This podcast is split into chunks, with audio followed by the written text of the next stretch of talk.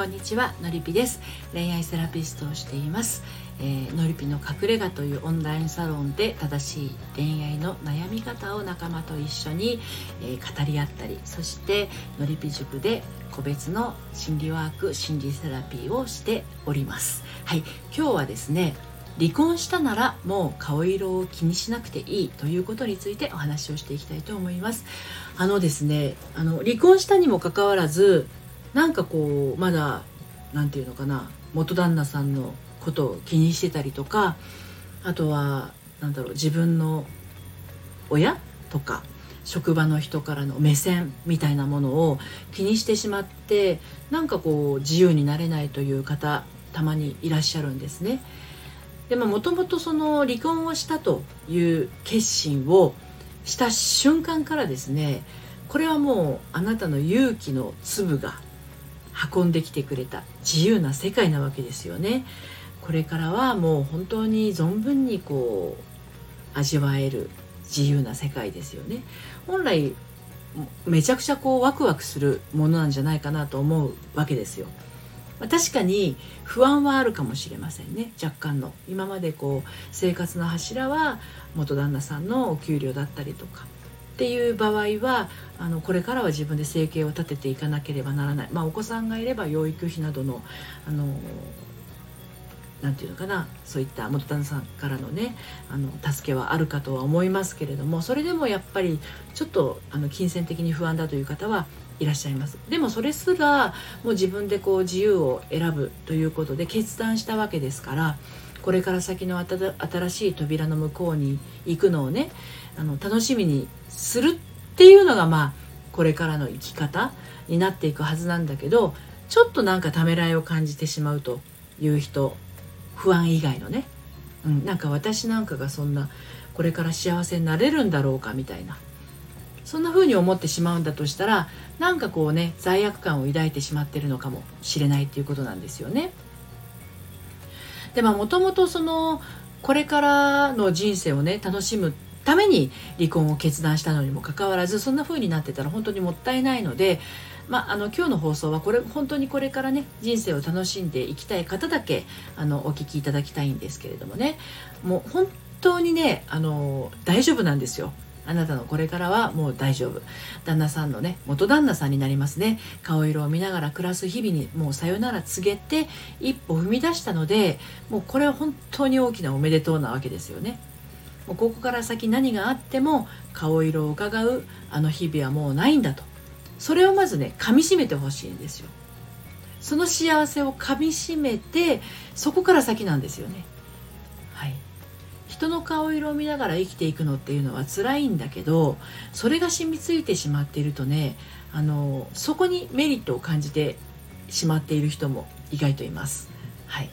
なんでかっていうとね自分で決めた判断じゃなくって人に確認してから動くっていうことをしてきているので何て言うのかな元旦那さんだけじゃなくってねなんかこう職場の人だったりとか親に対してもねあの全部ねこう決めてもらっている楽ちんさ、うん、そういったものがねあのどっか根底にあるのかもしれないですよね。自分の意見を飲み込み周りの表情から判断することによってなんかこう自分の意見を通すよりもうん、周りにもなんとなく気に入られるし周りにもなんとなく納得してもらえるしっていうことで人の顔色とか表情をつかむのがあの不本意ながらも身についてしまっている状態ですよね。だけどこれから先本当に自分だけの人生を楽しく自分らしく、うん、有意義に暮らしていきたいんだとしたらですねそこの辺りの根本解決っていうのをしておかないとまたそれはついて回ってしまうんですよねいくら元旦那さんの呪縛から解かれて一人になって自由だなと思っていてもやっぱりいつもどこかで小さくなっているような感じ。それがあのついて回ってきちゃうんですよね。うん、でももうあの離婚したわけですからね。そういったしがらみはなくなるわけですよ。例えば何かこう同居しているお舅さんとかね。義理の兄弟姉妹からなんかこう辛く当たられたり当たられてたりっていうこともあったかもしれません。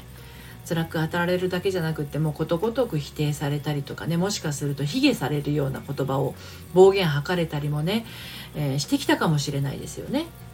うん、そういうのもあなたにとっては離婚したいっていう気持ちをもしかするとね加速されてさせていたかもしれないんですけどもそれも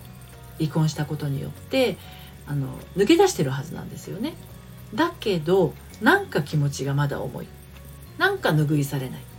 また同じことが起きたらどうしようってね。そんな不安がこうついて回ってたらせっかくこう離婚して自由なはずなのに全然身軽じゃないじゃないですかね。うん、だからそういう気持ちをどこか後ろ後ろ髪にね引きずったようなまま生き続けてしまうともう顔色を気にしないで暮らす。元旦那さんの顔色を気に気にしないでいいんだって思っていても根本的な解決がなされてないとそれはねあの別な形を変えてね続いてしまうっていうことなんですよね。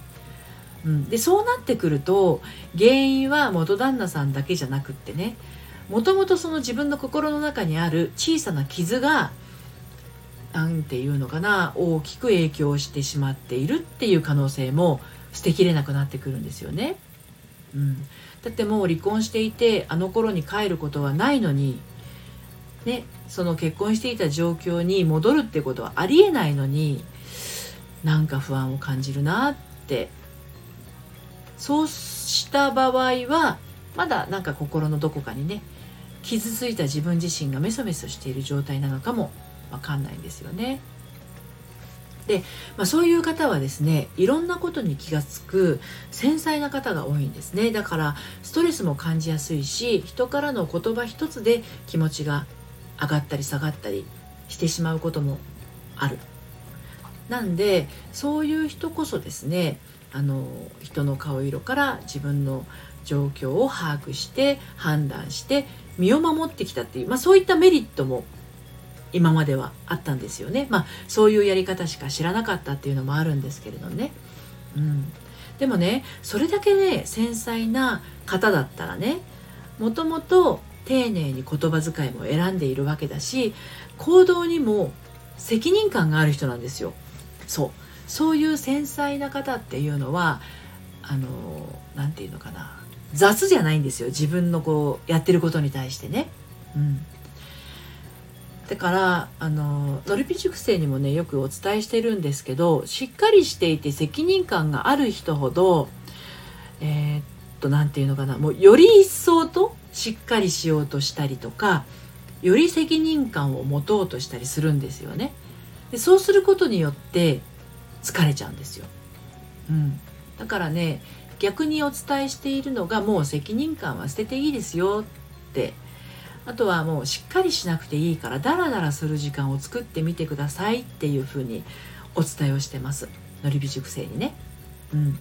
あのー、しっかりするっていうことをあのなかなか緩めることができずに責任感だけでこうガチガチに生きてきた人っていうのはね「えいいんですか？そんなの?」っていうふうに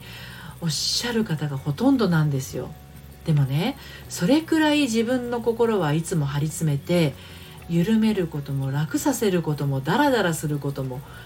許可してこなかったっていうことなんですよね。こう誰から言われたのか記憶にすら上らないほどの思い込みがね結構こう自分自身をね縛りつけていたんですよ。ですのでねもうね顔色を気にして暮らさなくていい状況になっているのだとしたらですね本当に本当に自分を本当の意味で緩めてあげるっていうことですね。うん、元旦那さんの顔色だけじゃなくてこの際まとめて、えー、職場の人の表情だとか自分の親の顔色だとかそういったものも、えー、手放すタイミングに来ているんだと思います。はい、で私はそういった方々をですね本当に心から応援してますのでまあ、あのもし一人じゃね心細いなっていう方はあのオンラインサロンにはあなたがさらに元気に前を向いて進んでいける仲間たちが待っていますのでどうぞあの一緒に進んでいけたらいいなと思いますのでね、はい、LINE から声かけていただければと思います。はい、今日も最後まで聞いていただいてどうもありがとうございました。それではまた、さようなら。